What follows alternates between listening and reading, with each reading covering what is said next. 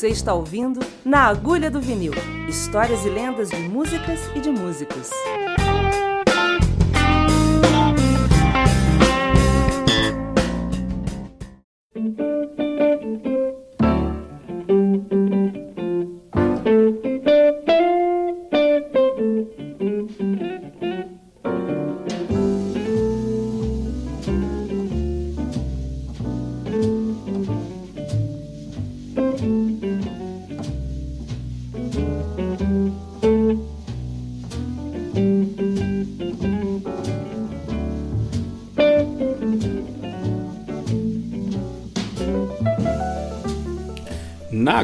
Do vinil.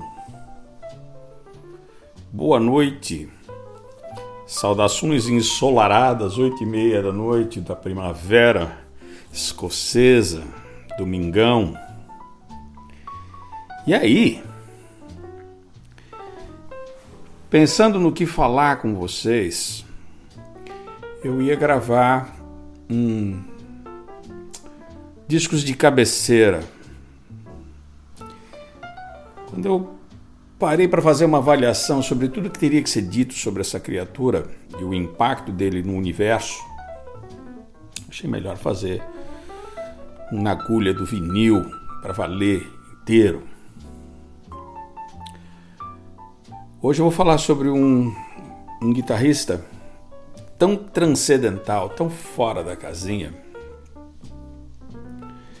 que essa conversa vai me ajudar a levar uma série de impressões sobre o universo do meu instrumento, o universo em que a criatividade transcende marcas, modelos, amplificadores e equipamento. Principalmente porque esse cavalheiro tinha um aspecto em sua técnica que é incopiável. Era uma coisa orgânica e que ele tirou proveito é enésima potência. John Leslie Montgomery. Wes Montgomery. Não conheci o Wes Montgomery, eu nunca vi ele ao vivo. Mas eu convivi com várias pessoas que lidaram com ele, que o viram de perto, que tinham uma admiração transcendental. Então eu vou dividir o que essas pessoas passaram para mim. Meu primeiro encontro com o Wes. Não vou te dizer que foi no DIT, tinha um dos nossos amigos da escola que era doente, tinha todos os discos dele, mas meu universo não era esse. Eu sabia que ele tocava em oitava, sabia que ele tinha um som de corda gorda, sabia por causa desse meu amigo que tinha uma L5, que ele tocava com essa guitarra.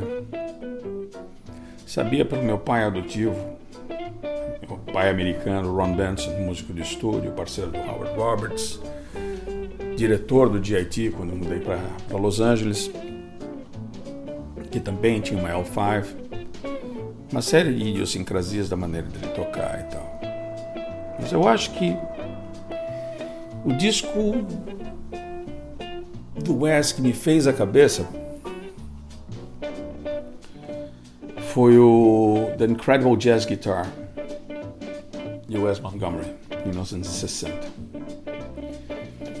Eu fico entre ele e o. É, um disco que eu comprei em Nova York. Eu achava sensacional. Como era o nome dele?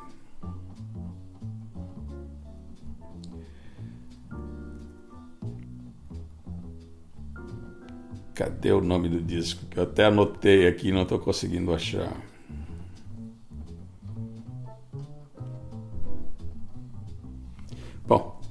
Falha minha. Acho que é o Moving West. Tá? Talvez não seja. É, não, não é o Moving West. Deixa eu ver se eu acho qual é o próximo disco dele.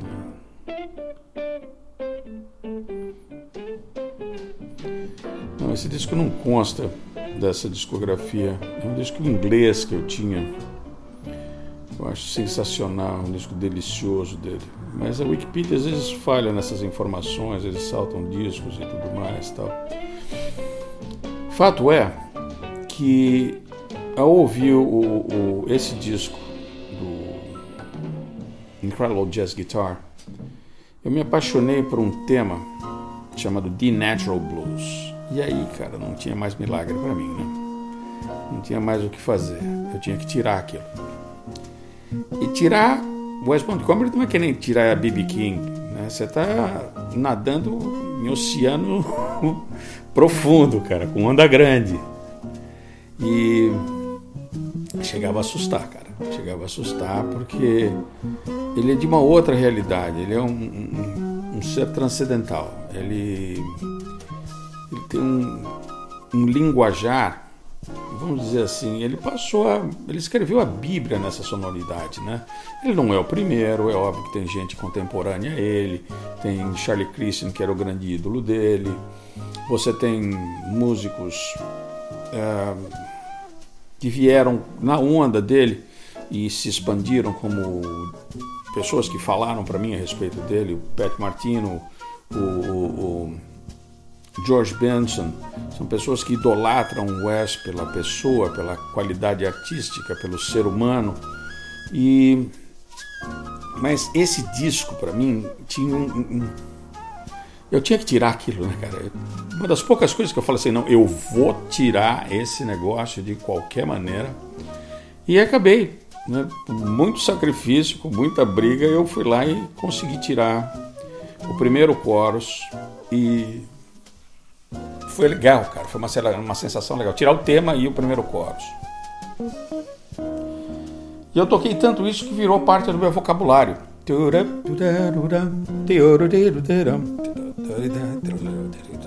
Essa, essas frases, assim, esse, esse, esse linguajar, não tem absolutamente nada a ver, nada a ver com quem quer que vocês possam imaginar, assim, não tem nada a ver com os meus primeiros ídolos, Eric Clapton, Jimmy Page, Jeff Beck, Jimi Hendrix, B.B. King, John McLaughlin, nada a ver, tá?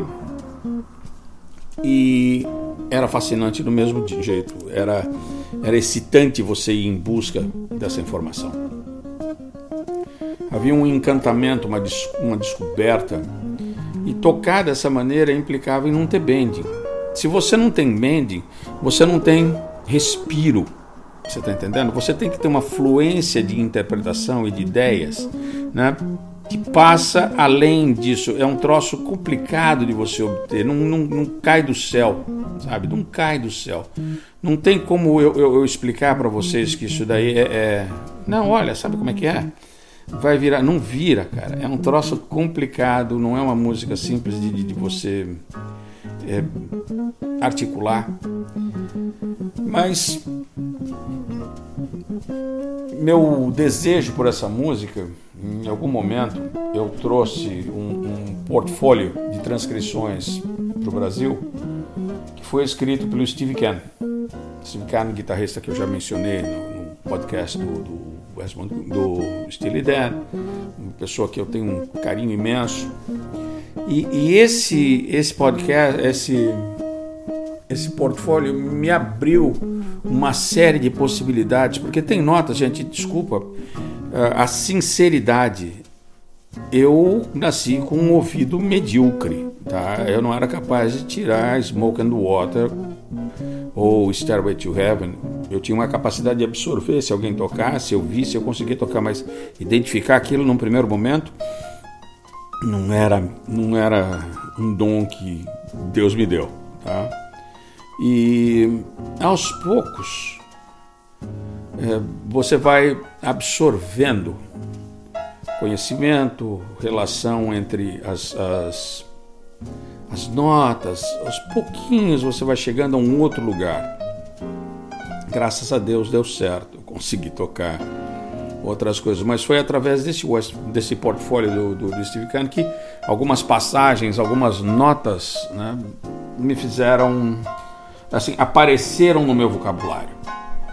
É, não vou nem entrar em detalhe da maneira com que ele toca oitavas, é, sobre a minha habilidade de tocar isso. Nunca tentei por esse caminho.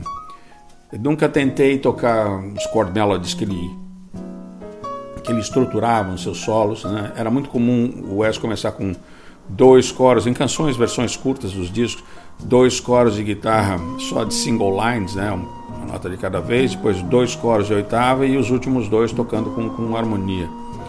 Me lembro uma época que o Mozart estava ah, ah, adoecido e estava meio que de cama e eu mandei para ele um, um, um, vídeo que eu achei, né, saiu na época, Master of Jazz Guitar e tal, e ele ficou tocando aquilo sem parar, né? Deitado na cama assistindo aquilo. Aí quando ele voltou à ativa, ele falou: Olha, foi muito legal você ter, ter me mostrado o, o aquele vídeo, porque aí eu parei de tocar de palheta. De repente o moço está tocando com up-down strokes, como se fosse com uma palheta de dedão, né? Mas ele é outro ET. Um dia eu vou ter que fazer um podcast só falando das coisas que eu vi ele fazer. Mas essa, essa riqueza timbrística do Wes é muito louco, porque ele usava, acho que era um standard, alguma coisa muito simples, cara, nada de outro mundo. Ele tocava com corda de 0,13 flat wound, não sei a marca, uma guitarra que variava entre a L5 com Florentine e, e, e o Venetian Cutaway, que eram tipos diferentes de corte no, no corpo, na junção do braço com o corpo, e tocava de polegar, com a mão fixa na, no, no escudo da guitarra. Né? E como é que alguém que não teve treinamento acadêmico poderia chegar a essa conclusão? Né? Como é que era possível alguém ter fazer coros atrás de coros e não se repetir? Aí você ouve outro disco que não tem repetição. Quer dizer, aquela repetição que vocês têm da construção dos solos, single line, oitavas e chord melody, é, elas eram sempre espontâneas, ele ia de um lugar para outro. A fluência dele na linguagem era tão absurda que uma vez, quando eu vi esse vídeo dele tocando um blues com uns músicos, acho que na Suécia, tá? como eu já disse antes, eu não, não eu não anoto essas coisas. É, quando ele estava tocando, eu olhei para a mão dele e falei, si bemol, já estou dentro. Peguei a guitarra, já saí tocando harmonia atrás dele. Falei, pô, por que, que eu estou errado? Agora peguei a guitarra, afinei de novo. Falei, não é si bemol, cara, ele está tocando em si bemol. Foi aí que eu entendi que ele estava tocando um Fá 7913 é, no meio do braço da guitarra. E aí o mundo abriu, né? Aí o mundo abriu. Aquela inversão passou assim assim o meu objetivo de estudo. Como é que eu poderia tocar um blues em Fá longe da visualização da guitarra tão embasada na pentatônica? Então eu me limitei a tocar um blues em Fá dos trastes 4 ao 10, passando por todas as modulações que ele estava utilizando. Todos os chording tones que ele passava, os 2, 5 ou 2 sub 5, que é uma linguagem técnica, mas só para você entender, existia um requinte na maneira dele harmonizar e dele improvisar, e eu fiquei explorando isso ao meu jeito. Por que ao meu jeito e não copiando o cara? Porque Olha, desde a morte do Jimi Hendrix, em que todo mundo queria ser o próximo Jimi Hendrix, tá? desde a morte de Steve Ray Vaughan, que todo mundo quer, queria ser o próximo Steve Ray Vaughan, e isso está no consciente coletivo, vocês têm noção disso. O Wes morreu em, morreu em 68. Até hoje, 90% da dos guitarristas negros né, americanos de alto padrão tem os dois pés na música do Wes. Isso não é um desrespeito. Todos começaram copiando e os grandes conseguiram, a partir daí, criar o seu próprio vocabulário e se transformarem em músicos relevantes e que estão agregando ao desenvolvimento da música. Se eu O Charlie Christian também foi uma influência muito grande em vários outros guitarristas e a mesma coisa, muita gente copiou e outros que copiaram acharam a sua voz. Um cara que eu posso dizer, porque disse isso publicamente, eu, eu traduzi o workshop dele em São Paulo, tenho vários amigos que presenciaram isso, é a influência do Charlie Christian no Jim Hall. E o Jim Hall falava claramente, ele foi uma grande influência em mim. Uh, e é, é, importante você ver né, que se você ouviu Charlie Christian e ouviu Jim Hall, não tem absolutamente nada a ver um com o outro. Se você ouviu Charlie Christian e o e o, George, e o, e o Wes Montgomery, você vai ver que existe uma raiz, mas o caminho é outro. Uma das coisas engraçadas que o Jim Hall contou para mim, ele falou assim que quando o Wes foi para a Califórnia pela primeira vez, ele era músico de, de, de estúdio em Los Angeles, ele passou o dia inteiro dirigindo pela cidade, mostrando a cidade para o Wes, levando ele para passear e tudo mais. Ele falou: Mas o fundo, no fundo, o meu desejo era prender o dedão dele na porta para ele parar de judiar da gente. Bom humor, piada e tudo mais, mas é uma coisa assim marcante. Né? É... Ele era um original. Dele saiu um ramo de árvore gigantesco dessa árvore chamada guitarra no universo jazzístico e ramificou para várias pessoas que também hoje são, sabe, são galhos portentosos. Martino e o, e o, e o Benson são dois caras que beberam demais nessa fonte e são vozes completamente únicas. Então, o que eu quero dizer nesse primeiro momento, enquanto vocês estão ouvindo ele moer com farinha atrás, né? Eu quis começar esse disco com o Smoking at Half Note, porque é um disco espetacular. O Jim Cobb me contou um pouco a respeito da gravação desse disco, desse trio com Linton Kelly e o Paul Chambers. E quando eu trabalhei com eles, quando eu fiz a produção da turnê deles, a convite do Toy Lima, para fazer o, o 50 anos de Kind of Blues. O, tá vendo isso? É absurdo que ele toca. O que passa na minha cabeça é que não fazia diferença o amplificador e a guitarra que ele tocava. Não sei quantos de vocês são fãs, mas o primeiro disco dele, ele não gostava do som de guitarra dele, ele gravou em Nova York, esse Incredible Jazz Guitar of Wes Montgomery. Ele tocou com a guitarra emprestada do Kenny Burrell, acho que uma L4. Ele falou assim, pô, será que você consegue, você consegue pedir para o Kenny, né? O Kenny estava morando em, em, Nova York, mas sempre morou em Indiana, né? tinha seis filhos, era pegadíssimo com a família, viajava os Estados Unidos todo de carro.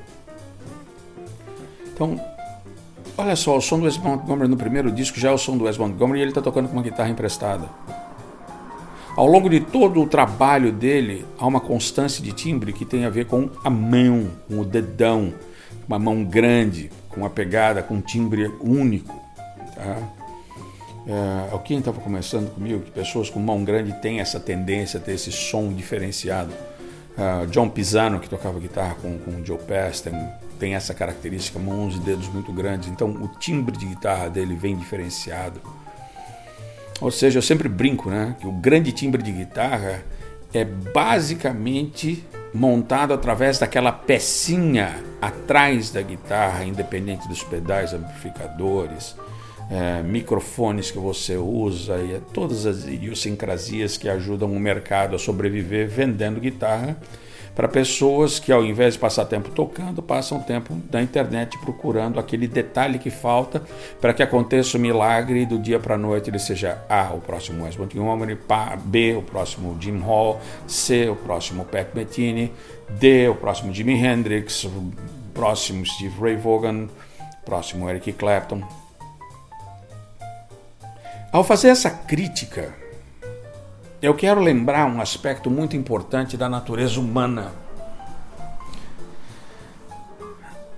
Não gosto de dar aspectos religiosos, então não vou chamar Deus de Deus, mas essa fonte de energia que gerou o universo teve o discernimento e a genialidade de oferecer a cada um dos seres humanos, no momento 8 bilhões na Terra, uma impressão digital diferente, o que nos faz único, únicos.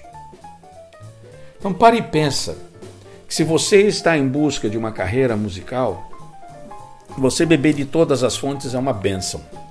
Você imitar alguém no começo é outra benção. Você ter influências de todas as possibilidades é outra benção. Mas você abortar ser você para tentar ser alguém mais é um erro crasso. É imperdoável. Ao fazer isso, você está impedindo-se de ser, talvez, o próximo grande mestre da guitarra, mestre do piano, mestre do saxofone, mestre da bateria, do contrabaixo, da flauta, da gaita. Copiar, tirar solos é muito importante para a tua formação, para o teu aprimoramento de vocabulário. Seria como dizer para uma pessoa que queira ser um orador, que queira ter a capacidade de falar em público, que isso é um dom natural. Que ele não precisa ler livros, que ele não precisa saber das ideias de outros pensadores, de outros oradores, de outros autores. Absorver, absorver cultura é fundamental para a evolução de qualquer ser humano. Ao, ao progredir, ao se aprimorar, você muda de vibração, você ascende a uma outra realidade. Quanto mais você busca conhecimento, mais possibilidades o universo te oferece. Melhor você fica como ser humano, por consequência, melhor é a tua habilidade de se expressar, seja como um pintor, como um desenhista, como um guitarrista, como um, um ator de teatro. Estudar, aprender, se dedicar é possível e nunca é tarde. Fala-se muito de que o Clapton começou a tocar para valer com 19 anos de idade. Aliás, ele começou a aprender a tocar para valer com 17 anos de idade. O Wes começou com 20. Ele tocava um, um ukulele tenor que os irmãos, que são dois grandes músicos, né? O Monk e o Buddy, Buddy pianista, Monk contrabaixista. Ele é o caçula dos três, família extremamente musical, tem discos espetaculares né, do Montgomery Brothers. Uh, Grooveyard, nossa senhora, que disco, cara, coisa espetacular. É o disco favorito do, do Pat Martino, que ama tanto Wes que fez um disco, né? Em memória, ele tocando temas do West do jeito dele. Então, absorve esse conceito. Não é pecado comprar uma Stratocaster e tentar suar como qualquer um dos teus grandes das tuas grandes influências. Não importa quem seja, tá? Eu vou abrir o leque o mais extenso que eu consigo. Strato, Rory Gallagher, Richie Blackmore, Eric Clapton, Derek The Dominos em diante. Quem mais? Hank Marvin, Jimi Hendrix, Steve Ray Vaughan, Jimmy Vaughan, que toca completamente do irmão. Wayne Krantz, guitarrista de jazz.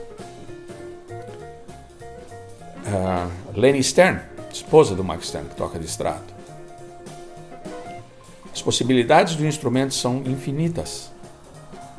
E cada um deles achou uma voz, achou algo extremamente relevante para dizer. Por que não fazer o mesmo?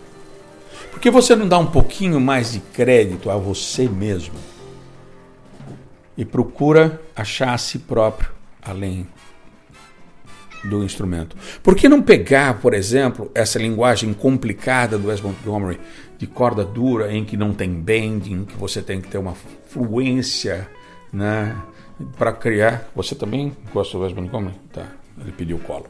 Esse é o Tirolu dando boa tarde para vocês, ou boa noite. É.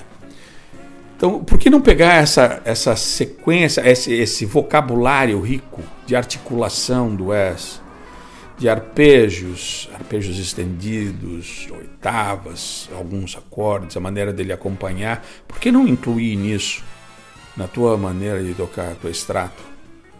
Até com overdrivezinho. Né? Isso te dá vocabulário. Isso de cara já derruba uma parede chamada preconceito. Não gosto de jazz, não gosto de, de, de, de, corda lisa. Meu negócio é rock and roll, é bending, é só na ver.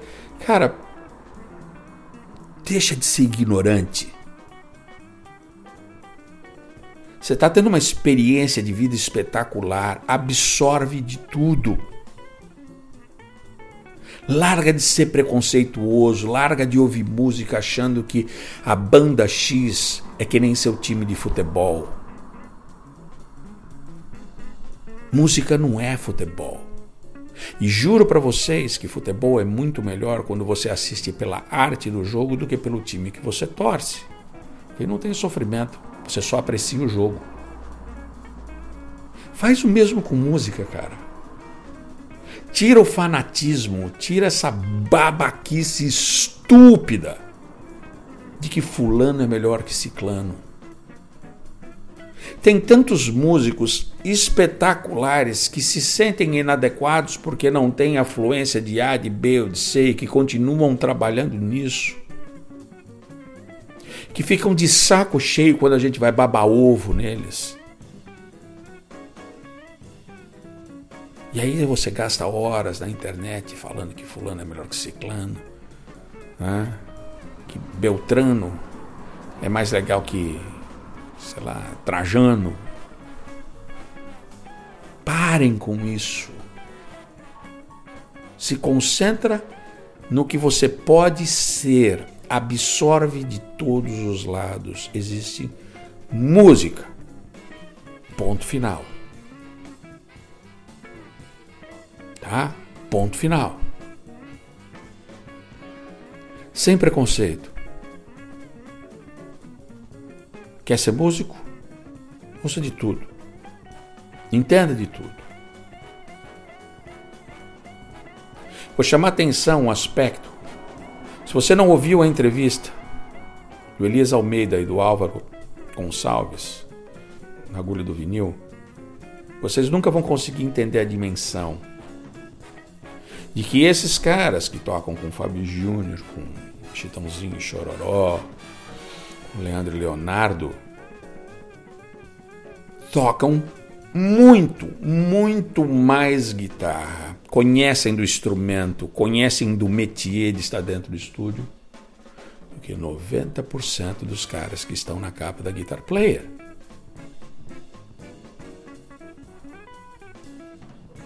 Se você quer ser algo e ser relevante, seja o melhor que você puder. Porque você não vai ser melhor do que ninguém, porque não existe dois de vocês. Só existe você. Né? Se você se contenta em ser um clone do Slash, ou um clone do Steve Ray Vaughan, ou um clone do Wes Montgomery, você está perdendo a chance de ser algo único que tem a agregar. E sabe quem tem a agregar? Todos. Música é uma vibração. Você está compartilhando uma experiência única. Aquela alegria, aquela tristeza, as sensações que só você viu e só você é capaz de traduzir. Seja o melhor você que você puder. Seja carinhoso com você. Seja gentil com você. E se transcenda. Todo dia um pouquinho. Seja apaixonado pelo que você faz. Não serve só para música. Grandes médicos têm paixão pelo que fazem. Conheço alguns que voltam para casa depois de 8, 10 horas de hospital e vão estudar se existe uma alternativa para aquilo que ele está fazendo ficar melhor. Não conheço um ou dois, não. Conheço vários. Alguns dos quais são excelentes músicos, inclusive. Transcender-se é a principal razão de você estar aqui. Dividir o teu conhecimento, ajudar quem não sabe. Música não é futebol, não é competição, não tem melhor. Tem o que você mais gosta, isso pode. Mas não tem melhor. Considere isso. Distancie-se do teu ponto de vista, dessa zona de conforto, daquilo que te é prazeroso. Começa a explorar outras possibilidades. Se você vem da, se você é um fã do Allman Brothers e você sabe que é uma banda que swinga barbaramente, sabia que o, o Coltrane e o Miles eram influências enormes que o nossa, apagou o nome dele. Hassan Holland Kirk era um dos grandes ídolos do, do Dwayne Allman. Vai ouvir Holland Kirk. Vai ver o quanto da maneira dele tocar saxofone e flauta influenciou a maneira das construções de solo do Dwayne. Busque. É uma busca inconstante. Você não vai ganhar. Não competa com a música. Nada com ela. É um oceano que foi o tempo inteiro com o único objetivo de te gerar prazer. Se vocês querem entender a dimensão da arte de uma criatura, veja o quanto outros grandes criadores enxergam nesse essa outra pessoa algo magnânimo e quando interpretados dentro da visão dele se transformam numa obra-prima. Uma das maiores influências do Eric Johnson é o Wes Montgomery. Ele ganhou inclusive um presente da Gibson, uma L5, igualzinha ao do Wes. Ele gravou East West no Avia Musicon, se não me engano é a última música do disco, que é a minha favorita, com um som de extrato e ele tocando de polegar, que parece Wes Montgomery. E quando eu assisti o Eric a primeira vez, em 1991, em San Diego, ele tocou tanto nesse estilo, ele fez uma introdução para essa música, tocando em oitava que você nunca mais ia pensar em tocar jazz com outro instrumento que não fosse uma Stratocaster. Era o Wes canalizado por um garoto que cresceu em Austin. Enxerguem as possibilidades. Tudo que entrar pelo seu ouvido e passar pelo seu coração, quando sair pelas suas mãos, sai com a tua energia, com a tua percepção, com a tua compreensão e agrega. Você é o filtro. Tua filtragem é única. Você faz a diferença. Você pode ser o próximo grande cara. Vai atrás. Sonha. Se dedique ao sonho. Seja apaixonado pelaquilo que você faz. Não importa se você é o zelador do prédio, seja o melhor que puder. Me importa se você é um engenheiro da NASA, seja o melhor que você puder. Se o teu universo é a guitarra, absorva de tudo, destile e entregue pra gente você. Tô louco pra ouvir. Entendeu? Esse é o caminho que eu puder ajudar, eu estou aqui. Tenho o maior respeito por todos vocês que tocam esse instrumento. Em alguns casos eu tenho mais respeito por vocês do que vocês próprios. Vão em busca. Tenham coragem. Tudo dói nessa vida. Mas esse dá um prazer depois que é intraduzível. Vai conhecer o trabalho do Wes tenho certeza que vai fazer a cabeça de vocês. Grande abraço. Até.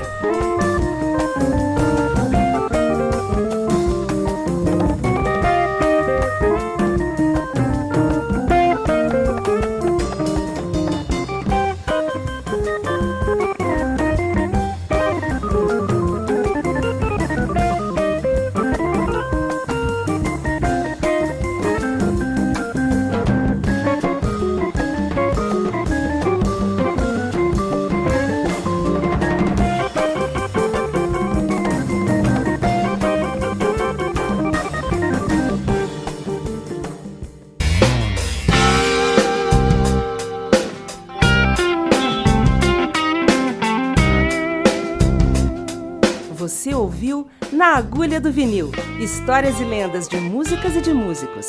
Acesse naagulhadovinil.com.br e ouça outros episódios.